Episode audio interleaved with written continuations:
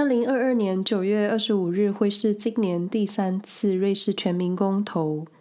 那过去有一集闲聊是聊瑞士公投，因为公投的系统过程复杂冗长，所以我当时就个人的想法去简单说这件事情。那瑞士的公投系统现在依旧很复杂，细节很多，就跟瑞士这个国家一样。那很多时候，倡议者会拿出一些数字来做依据，而我，而我这个人对数据是没有太大感受的人，因为我觉得提案通过或是没有通过，未来造成的影响才是最重要的事情。我好像就不是数据派的人，比较关心数据之后呈现的影响事实。那我到现在还是觉得，嗯，这个部分真的是很个人的觉得。瑞士可以做到人民决定政府法案，确实是一个很了不起的事情。听起来就是倍儿棒的直接民主，但有时候我就会想，那执政者的立场呢？会不会有一种啊，是你们全人民决定的哦，我没有要干涉这种想法，或是你说负起责任，最后谁该负起责任？因为不论最终结果如何，就是全部住在瑞士的人要来承担。你们投票的结果是自己要负责，而且瑞士所谓的总统，他有七个小矮人，你不可能让七个都下台。所以在瑞士自己的法律自己决定这件事情，就是有投票权的人就去投票，因为你真的不会想被别人左右自己的生活。那在公投的议题上，我也感受到了一些奇妙之处。因为有时候你只要认真看一下公投的倡议内容，很多时候你就会有一种这样的事情真的是人民可以决定的吗？好比有一次是人民决定境内的穆斯林女性要不要穿布卡，就是那个只能露出眼睛的那一种非常传统的穆斯林服饰。但是当时瑞士境内会这样打扮的女性真的极少数，可能不超过五十个人，或是更少。而且最后结果是通过的。那当我知道有这样子公投内容的时候，我就会有一种：你们或是我们真的有权利去决定一个人、一个种族的信仰自由吗？又好比近几年的一个禁止动物实验公投。倡议单位要求瑞士全境禁止动物实验，但瑞士是制药大国。那如果你禁止动物实验，那药品或是疫苗的研发该怎么办？这不是应该交给科学家去做研究的吗？那我就会有一种这类需要科学根据的议题，真的是瑞士人民可以自己决定的吗？那另一个奇妙的感受就是，虽然瑞士的选举不像台湾选举的时候政党厮杀或是候选人互相抹黑攻击，但在瑞士公投日子之前，你可以明显感受到极右派或是反对派的文宣。那他们虽然不会很直接去攻击，可是会用一种你觉得，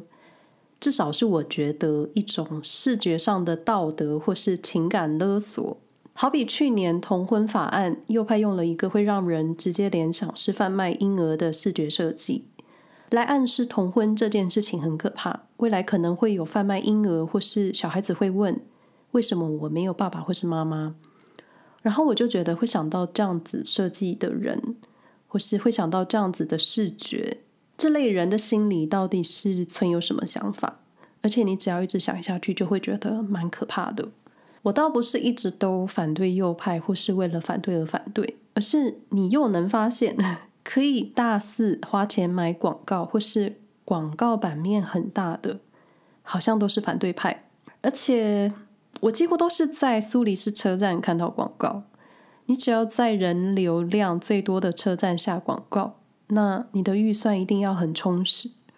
而且你会在公投前一个月开始，一直不小心看到这些广告。而且这些广告几乎无所不在，所以我觉得可以在公投前大量买广告的政党，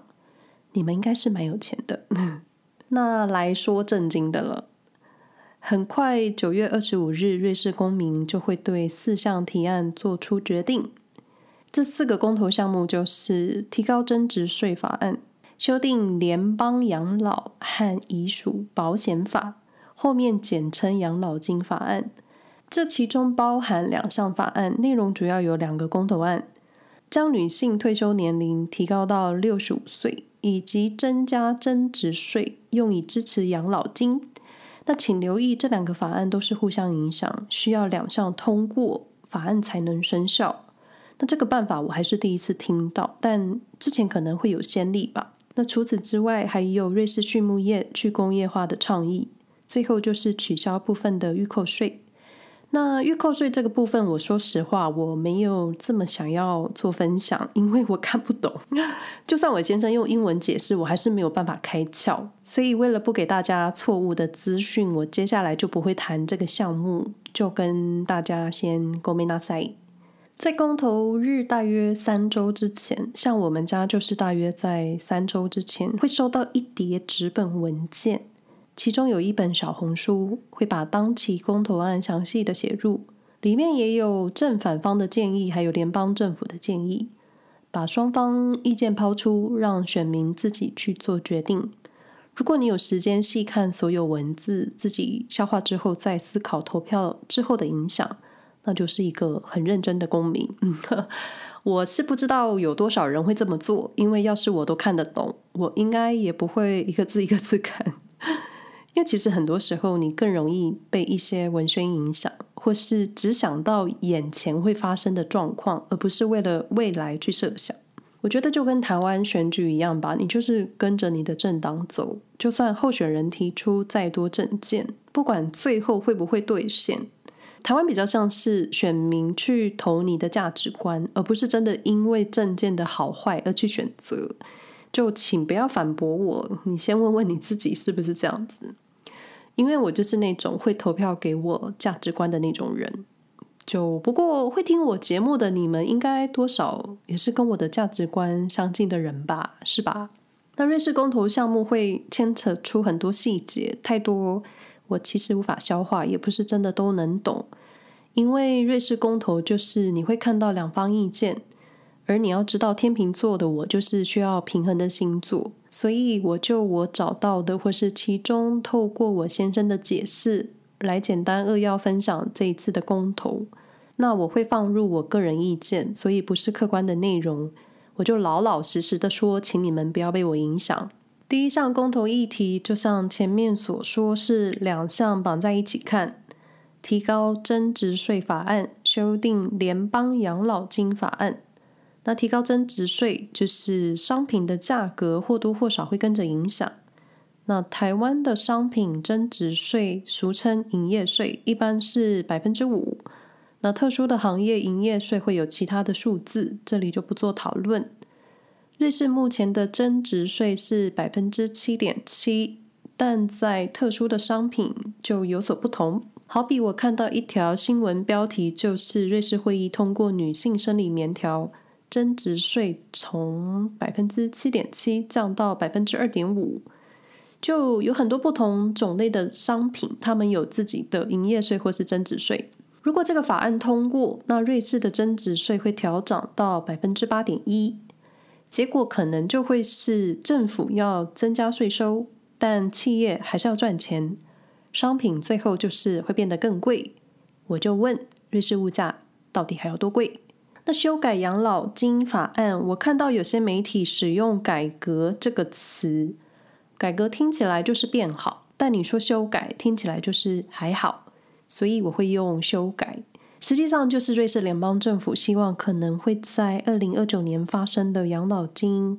呃短缺的风险延后几年发生，所以提出了一个倡议，提高瑞士女性退休年龄。现阶段瑞士女性的退休年纪法定是六十四岁，那法案提倡提高一年到六十五岁。那女性需要多工作一年才能开始领退休金，这引起了一些争议。首先，瑞士女性普遍收入偏低，因为她们非男性一样可以从事全职的工作。理由是女性往往是照顾家庭的，那女性照顾家庭的时间比男性更多，所以你只要想想，在瑞士都是谁在家带小孩就知道了。那你花时间照顾家庭就没办法出门工作，就没收入，或是你只能做兼职的工作。那没收入或是做兼职的工作，养老金就没有办法缴交，或是缴得更少。那反对这项公投倡议的单位认为，提高女性的退休年纪，表面上看起来好像做到了跟男性平权，但实质并没有在生活的层面上真正做到照顾女性的权益。而六十四岁女性延长一年工作才能退休，这中间到底实际能帮助多少？然后我又看到一个支持通过法案的倡议，他们认为一般女性比男性活得久。领养老金的时间也会比较长，所以提高退休年限一年也是可以的。就我就哈，然后我看了一下联邦政府对于养老金的数字分析，那目前养老金支出和收入会慢慢呈现失衡的状态。但即便今天真的公投通过了，然后也修正法案了，但也只能延长到二零三一年才会有短缺的金额，也就是九年之后。感觉就是救急不救穷，而且后面政府还需要努力做点什么，才不能才能不让养老金呈现破口。那这几天看到一个短新闻，它是说明未来瑞士人口老化的问题。在瑞士，就是你只要有合法收入，你就需要缴出一部分作为养老金。在一九四八年的时候，瑞士平均六点五个人。来供养一个退休人士，单字使用的是退休人士，所以我就用退休人。那预计在二零五零年的时候，平均二点二个人要抚养一个退休人，因为老人越来越多，小孩越来越少，跟每个已开发国家一样，都会面临人口老化的问题。那根据联邦政府的推算，二零三二年，也就是十年之后。养老金的缺口会是一百八十五亿瑞士法郎。新闻用的是“短少”这两个字。那同时，我看到一个新闻是分享瑞士年轻人对于这个法案的想法。有人认为退休这件事情对年轻人来说有点遥远，但是养老问题一直都是瑞士人关心的事。德语新闻台做了一个小调查，一个年轻人聊到瑞士养老金未来的前景。他觉得随着时间的推移，养老金会越来越少，而且现在二战后婴儿潮的婴儿慢慢都变成老人了，越来越多的老人，越来越少人生小孩。部分年轻人担心自己的退休时间会更远，但有些人是不期待自己在六十五岁的时候可以安心退休，但又想知道等到自己六十五岁的时候，这个社会、这个环境还能留下什么东西给自己。其实，一方面，养老金的问题不光只是年轻人跟老人之间的问题，同时也反映在社会的贫富差距。因为通常会担心退休生活的人，可能平常的生活就是过得去，并不是大手大脚的富贵人，所以更需要关心这项公投法案的。我觉得会是未来即将成为老人的年轻一代，这是我个人想法。那另一个我个人的想法是，我觉得提高女性退休年纪听起来好像相对剥夺，但其实瑞士女性的工作量没有男性多，因为她们花更多时间在照顾家，或是更多的女性她们是全职的家庭主妇。那提高工作年限，我觉得对于在事业上有所企图心的女性，应该是没有问题的吧。因为毕竟延长退休时间，你还是可以选择减少工作量。我们身边也有一些朋友也是百分之百工作减少到百分之八十，但照字面上感觉是剥夺女性，但其实我觉得对于希望留在职场的女性不会有太多损失。因为如果你不是很了解的话，其实瑞士社会对女性的职业发展不是很友善。所以你只要看到这个公投标题，一时半刻你就会很难接受要让女性延长退休这件事情。所以这个议题有很多面向可以讨论，但我真的觉得比较要担心的是现在的青壮年，因为就像前面的新闻说，未来到底有什么是可以留给他们的？不过这个法案是要跟着增值税一起，只要一项没通过，两项是过不了的。所以我们就等九月二十五日的结果。那公投项目，我个人比较有感的就是瑞士瑞士畜牧业去工业化，但其实这个我自己觉得是蛮有争议的。虽然我是个支持爱护动物的人，但也蛮想讨论这个主题。就先说说倡议团体的诉求。倡议团体希望禁止畜牧业工业化，因为工业化系统会违反动物福利。同时，希望将牛羊、猪鸡等畜牧动物的尊严纳入瑞士法律。然后同时要求所有农场必须符合二零一八年 Bio-Suisse 的各种规范。不仅如此，同样也要求这些规定适用在进口的动物和动物产品，以及含动物成分的产品。那我看完这个倡议，就只有一个感觉，好像你一下子要求太多了，感觉很难过关。因为你要注意，是进口产品也要符合规定。先不管有不有机，你只要先想一下，有哪个国家可以做到跟瑞士一样的畜牧动物保护法就好了。而且就我所知，瑞士的有机规范是全欧洲最严格，也有可能是全世界最严格的。那通过法案之后，可能没有什么国家的肉类肉品可以大方进口瑞士了。那来看看正反意见，瑞士联邦委员会和议会是持反对的意见，因为他们认为现行的瑞士畜牧动物已经得到很好的照顾，而且公投案通过的话，跟动物相关的产品价格就会上涨。倡议团体的说法是，虽然瑞士的动物福利法经常被描述成一种模范，但实际你只要走访瑞士农场，就发现不是所有农场都符合规定。所以，倡议团体呼吁对动物友好的住宿跟照顾，定期户外放养，不需要大规模饲养，以及温柔的宰杀畜牧动物。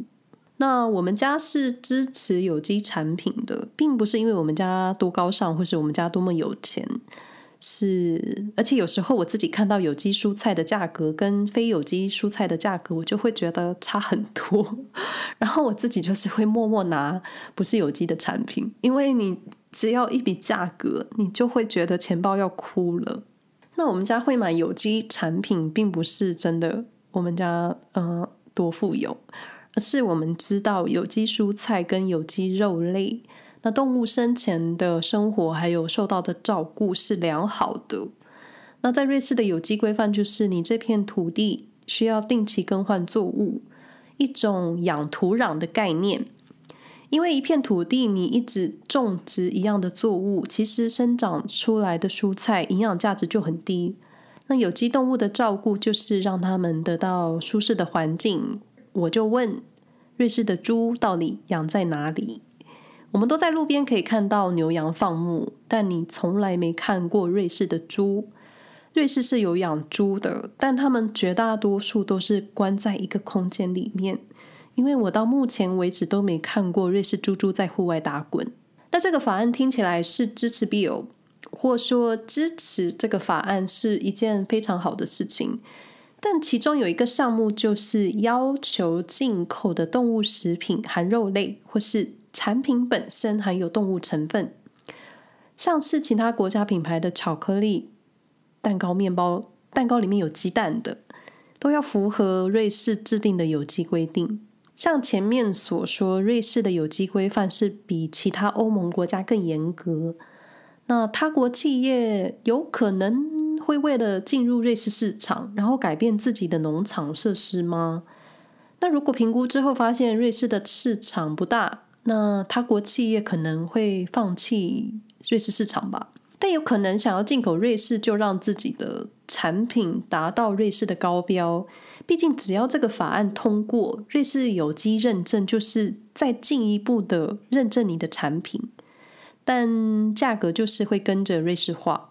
那联邦政府另外担心的是，嗯，对于不符合畜牧业有机标准的产品实施禁令的话呢，会违反国际贸易规定，其中包含跟欧盟的贸易协定，也可能会影响瑞士的出口。就是一方面为了动物好，一方面是贸易经济。那我说贸易经济可能是政府要烦恼的事，小至我们老百姓，就问大家一个问题：你会愿意支持动物尊严，支持动物受到更好的照顾，花更多钱买肉吗？那虽然我不吃肉，可是天秤座的我还真不知道怎么选。那就让瑞士公民去选，我们二十五日来看看结果吧。